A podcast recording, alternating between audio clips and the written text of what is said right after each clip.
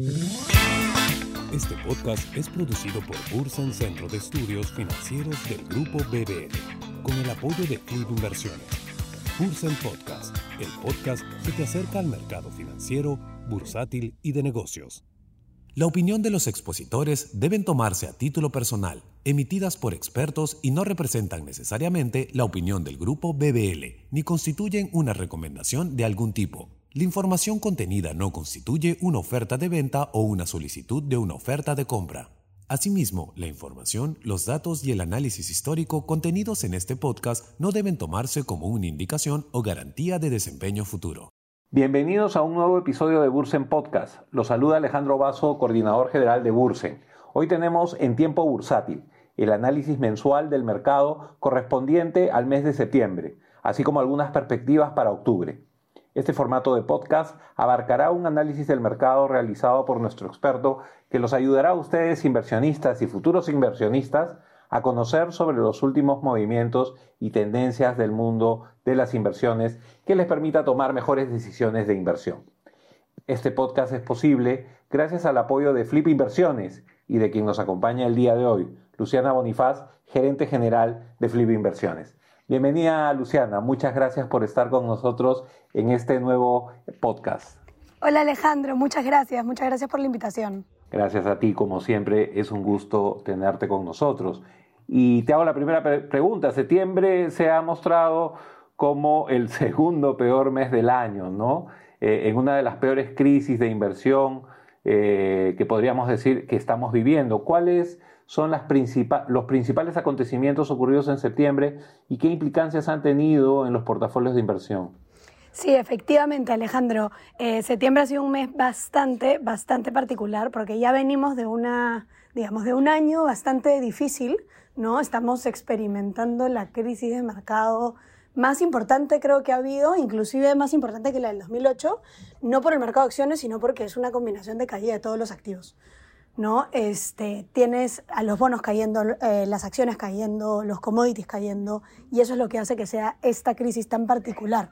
¿no? Y el mes de septiembre encima fue más particular todavía porque ha sido el, el mayor mes de caída después de marzo del 2020, imagínate, después de pandemia. ¿no? Entonces ha sido particularmente eh, difícil y, todo gira un poquito alrededor de la inflación. Ahora, las acciones, Luciana, han caído e incluso los bonos, que son un instrumento más conservador, también han sufrido una caída. ¿Por qué deberíamos eh, invertir o seguir invirtiendo en el mercado americano? Ya, este, Alejandro, para responder a esa pregunta, primero te voy a explicar un poco qué fue lo que pasó este mes. Y lo que pasó este mes particularmente fue eh, que salió el dato de inflación, eh, la inflación subyacente, que es la que, eh, la que excluye alimentos y energía, lo hemos comentado varias veces en otros, en otros meses acá, este, salió en un dato por encima del mes anterior, por primer mes de aceleración desde marzo, ¿no? Desde marzo venía desacelerándose se mostró una aceleración. Eso asustó a muchos inversionistas ante la posibilidad de que la Reserva Federal siga con, este, con esta subida de tasas tan agresiva que viene haciendo. Eh, eso fue lo que generó que el mercado se asuste eh, mucho y termine cayéndose así. ¿no? Justamente por eso también se caen los bonos, porque las tasas de interés suben, las expectativas de las tasas de interés suben y eso hace que el precio de los bonos caiga. Y por eso esta crisis nuevamente es tan particular. ¿No? porque tenemos un mercado de bonos, la mejor calidad de Estados Unidos, la mejor calidad del mundo, cayéndose 13% en lo que va del año. Es la peor crisis de bonos que ha habido en la historia. ¿no? Entonces, em, ¿por qué seguir invirtiendo? Porque al final uno tiene que ver las inversiones como algo de largo plazo y, y, caídas como estas, como lo hemos comentado también varias veces, suelen haber siempre, porque al final nosotros eh, eh, invertimos en un, en un mercado que se mueve en base a expectativas y las expectativas hacen de que las emociones influyan mucho en el corto plazo.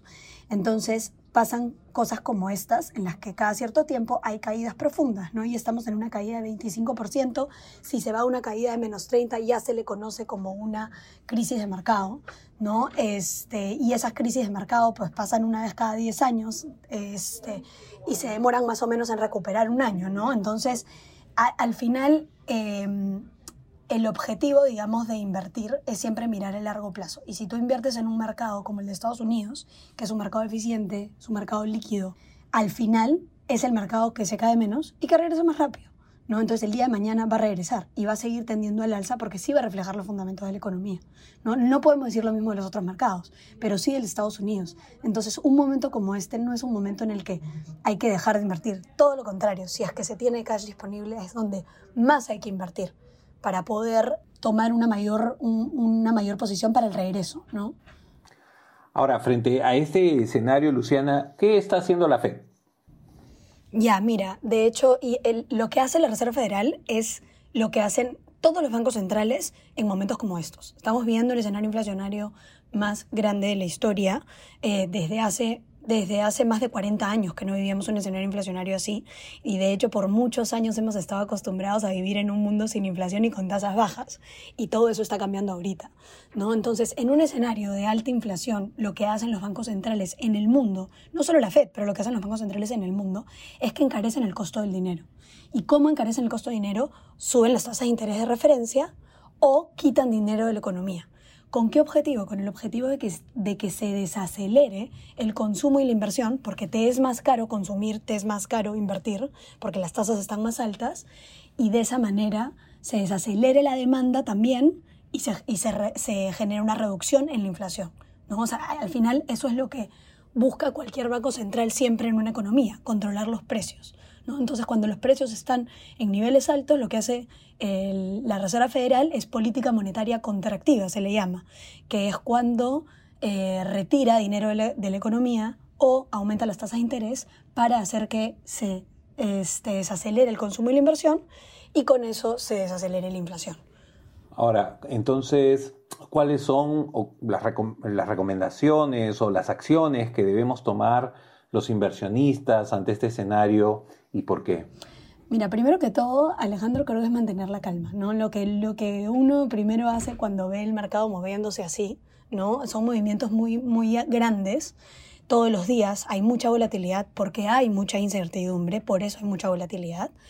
Pero lo primero es mantener la calma y lo segundo es entender bien qué es lo que está pasando. Y ya sabemos lo que está pasando, pero lo que tenemos que ver en realidad es qué tan preparada está la economía para poder recibir ese incremento en las tasas de interés. ¿no? Si estamos hablando de una economía de repente que está con niveles de endeudamiento altísimos, de una economía que no está generando ingresos a las empresas, de una economía que tiene empresas también súper endeudadas, eh, donde este, las personas no están consumiendo y suben las tasas de interés, puede haber un problema muy grande, ¿no? Pero ese no es el caso, ¿no? Por lo menos en Estados Unidos, el consumo no para de subir, a pesar de que los precios están donde están. Este, el nivel de endeudamiento de las familias y de las empresas está en mínimos históricos. Em, y al final eso que permite que aunque suban las tasas de interés, no se afecte tanto, digamos, la calidad de vida de la gente, ¿no? Entonces, eh, si es que la economía está sólida, incrementos en las tasas de interés no deberían de tener un impacto tan negativo. Pero si partimos de una economía no sólida, sí. Entonces, eh, si nos concentramos solo en Estados Unidos, lo que vemos es que la economía está lo suficientemente sólida para las subidas en las tasas de interés. Por eso la Reserva Federal también está siendo tan agresiva, porque sabe perfectamente que el empleo está recontra sólido. La semana pasada salió la data de empleo y se siguen generando cada vez más empleos en, este, en Estados Unidos, ¿no? Se sigue teniendo una tasa de desempleo de 3.5%, es la tasa de desempleo mínima histórica, ¿no? Entonces, si, si, si, si, es una economía que sigue generando empleo, que sigue generando consumo, una subida en las tasas de interés es lo, es lo que se tiene que hacer. Es parte de, acompañar el crecimiento económico para que no termine siendo un sobrecalentamiento. Ahora, yo, yo sé, porque ya este, este es un, hemos tenido varias ediciones anteriores de podcast sé que, no te gusta especular. Y ya hemos aprendido. y, siempre, y siempre comentamos lo mismo, pero eh, no me queda más que preguntarte, ¿cuándo crees que podamos superar esta crisis y cuáles son tus perspectivas para lo que queda de octubre con el mercado? difícil saber exactamente cuándo y más en momentos como estos, Alejandro. ¿Sabes por qué? Porque son momentos como estos en los que la incertidumbre toma mayor importancia, por ende las emociones participan muchísimo más. Entonces, si imagínate es difícil especular sobre, sobre, cosas, sobre cosas materiales, digamos, imagínate especular sobre las emociones de la gente, ¿no? Este, es realmente, un, este es un momento en el que es mucho más peligroso ponerte a especular. Yo creo que lo, que lo único que sí sabemos es que este es un mercado que regresa, es un mercado eficiente, es un mercado que va a reflejar al final los fundamentos de la economía. Y las empresas no paran de reportar utilidades por encima de lo esperado. ¿no? Entonces, em, como sí podemos especular, es con lo, con lo más cierto que hay, que el mercado americano al final es el mejor lugar en donde estar. Entonces, en un momento como este, todo está a 25% de descuento. Entonces, como siempre te digo, este es el mejor momento para invertir, ¿no? Y, y, puede sonar un poco redundante y puede sonar un poco repetitivo, pero en el momento que regrese, de acá a un año, después, cuando todo regrese, va a tener todo muchísimo más sentido y, la persona que invirtió en este momento entró en 25% de descuento, tiene 25% más de ganancia que el resto, ¿no? Entonces, al final, eh, difícil saber cuándo va a regresar, te, te diría que todo va a girar alrededor nuevamente de los datos inflacionarios. ¿no? Hasta que no se muestre una desaceleración en la inflación, los inversionistas van a seguir especulando sobre altas subidas de tasas y las altas subidas de tasas son los que generan este, que el mercado se caiga. Porque al final el, el, gran miedo que tiene todo el mundo en la cabeza es la posibilidad de que al final con esta subida de tasas se termine frenando por completo la economía. ¿no? Entonces ya todo el mundo especula sobre una, sobre una recesión. Entonces, hasta que no salga un dato inflacionario que realmente muestra que se está enfriando la economía, y te diría que dos tendrían que ser, para que quede realmente claro, em, probablemente la incertidumbre continúa, ¿no? Entonces, em, que, que, que, continúe alrededor de 25, alrededor de 30 o alrededor de 20, eh, no lo sé, pero creería más que alrededor de 25 y, no, no alrededor de 30, pero pero lo que tenemos que estar es atentos a ver los, los, datos inflacionarios. Esos son los que nos van a guiar un poco sobre lo que puede pasar hacia adelante en el mercado. Este podcast es producido por Bursen Centro de Estudios Financieros del Grupo BBL, con el apoyo de Club Inversiones. Bursen Podcast, el podcast que te acerca al mercado financiero, bursátil y de negocios. Bueno, Luciana, te invitamos a compartirnos tus reflexiones finales para este podcast. Bueno, mis reflexiones finales es como te comentaba Alejandro, yo creo que estos son los momentos en los que realmente alguien que quiere generar rendimiento de largo plazo puede generar. ¿no? Entonces hay que aprovechar que el mercado está donde está. Si alguien está invertido este, y, todavía tiene algo de plata, este es el momento para invertir. Eh, si alguien está invertido y y está asustado, mantenga la calma porque si estás invirtiendo en el mercado de Estados Unidos, el mercado va a regresar. No es cuestión de tiempo. Eh, esténse muy atentos a los datos de inflación, eso nos van a dar buenas señales. Y el mejor momento para invertir es cuando todo se ha caído. Así que em, si no lo han hecho todavía, este es el momento para hacerlo. Yo creo que son unas reflexiones finales importantes, Luciana, porque como tú dices, pues la gente puede entrar en pánico o este, o, puede perder el momento de, el mejor momento de repente para, para entrar a invertir, ¿no? Excelente. Bueno, si deseas aprender más sobre el mercado de capitales, te invitamos a formar parte de Bursa en el Centro de Estudios Financieros del Grupo BBL. Eh, invierte en tu educación y crece profesionalmente. Somos una institución dedicada a la formación y capacitación en finanzas y bolsa. Para mayor información ingresa a nuestra página web www.bursen.com.p. También te invitamos a conocer Flip, plataforma digital de inversiones de Independiente SAF. Síguelos en su página web flipinversiones.com y conoce más sobre ellos. Bueno, Luciana, como siempre, muchísimas gracias por habernos acompañado en este nuevo episodio de Bursen Podcast que estamos seguros que va a ser del interés de todos nuestros oyentes y de nuestra comunidad. No, muchísimas gracias a ti Alejandro, feliz de estar con ustedes un mes más contándoles un poquito del mercado. Ya nos veremos el próximo mes y ojalá sean con mejores noticias. Muchísimas gracias, ojalá que sí. Muchas gracias Luciana y a nuestra comunidad de seguidores también, muchas gracias. Este podcast y este esfuerzo lo hacemos para ustedes y les agradecemos por estar ahí escuchándonos. Nos despedimos por hoy, no sin antes invitarlos a no perderse nuestro siguiente episodio de Bursen Podcast. Muchas gracias a todos y hasta la próxima.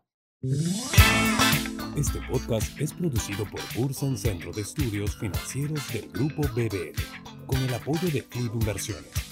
Bursen Podcast, el podcast que te acerca al mercado financiero, bursátil y de negocios.